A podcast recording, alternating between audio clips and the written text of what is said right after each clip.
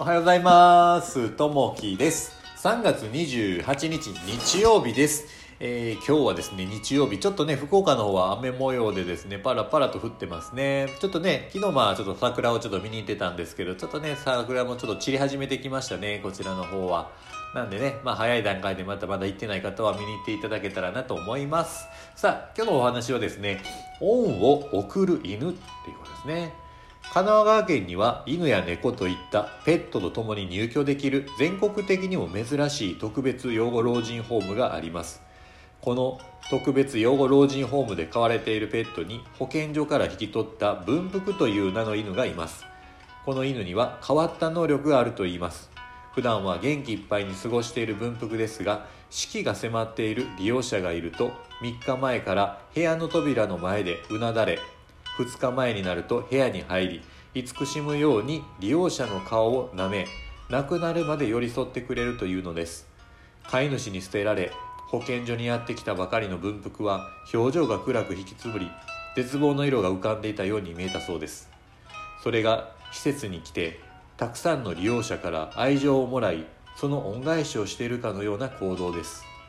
私たちも数多くの人や物のおかげで生活することができています。最近では恩返しの他に恩送りという言葉も聞かれます。改めて周囲の人や物に心を向け実際の行動として感謝の思いを表現してみてはいかがでしょうか。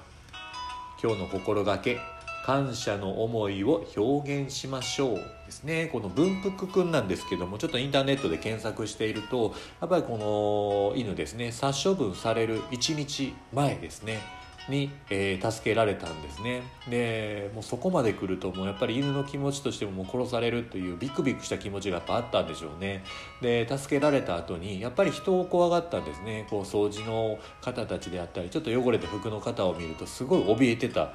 みたいなんですよね。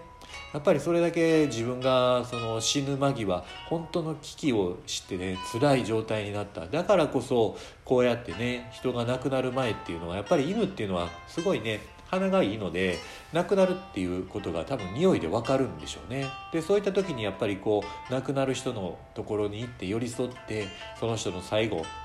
隣でいてあげるというねやっぱこう人間でもやっぱり亡くなる人のそばにいたい。やっぱりこうね犬もそうだと思うんですけどもやっぱりその人のそばにいることによってやっぱり癒されるっていうのは犬自身がやっぱ分かってるんですね。姿はこうね犬の形してますけどやっぱりね心はみんな同じなのでやっぱそういったところでこのそばにいて最後その人が寂しくならないようにずっとねそこで寄り添って最後はこうねペロペロとこうした形でこう舐めたりもするんでしょうね。うん。なんでこういったね文福くんっていうのはいると思うんですけどそういったね心を持っているやっぱりねこう人じゃないところまあ動物もそうですやっぱりこう心を持ってるのでそういったね、えーものとこう一緒にねこう最後再起を暮らしていくというふうなことをねやっぱ人はね、えー一人はこう死にたくないというのがあるでしょうから、まあ、誰かとねこう寄り添っていける中でこういった文福くんがいるとやっぱり心も癒されるんじゃないかなというふうに思います。なんでね、えー人をこう大切に大事にこうしていって、まあ、それを受けた恩っていうのをまた人にこう返していけたらなと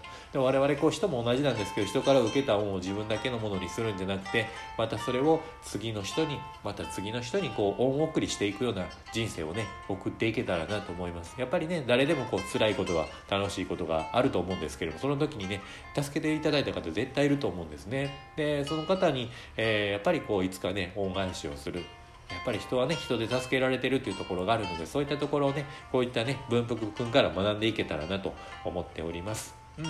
なんでね、今日はちょっと日曜日、えー雨模様ですけれどもね、えー皆さんちょっとね、えー地域はどうでしょう？晴れてらっしゃるところもありながら、どうですかね、雨ですかね、えあなたの地域がね、あの晴れていればちょっと桜の花を見に行ったりとかもね、できたらいいなと思います。はい、今日もね、聞いていただきましてありがとうございます。今日もね、えあなたにとって最高の一日になりますように。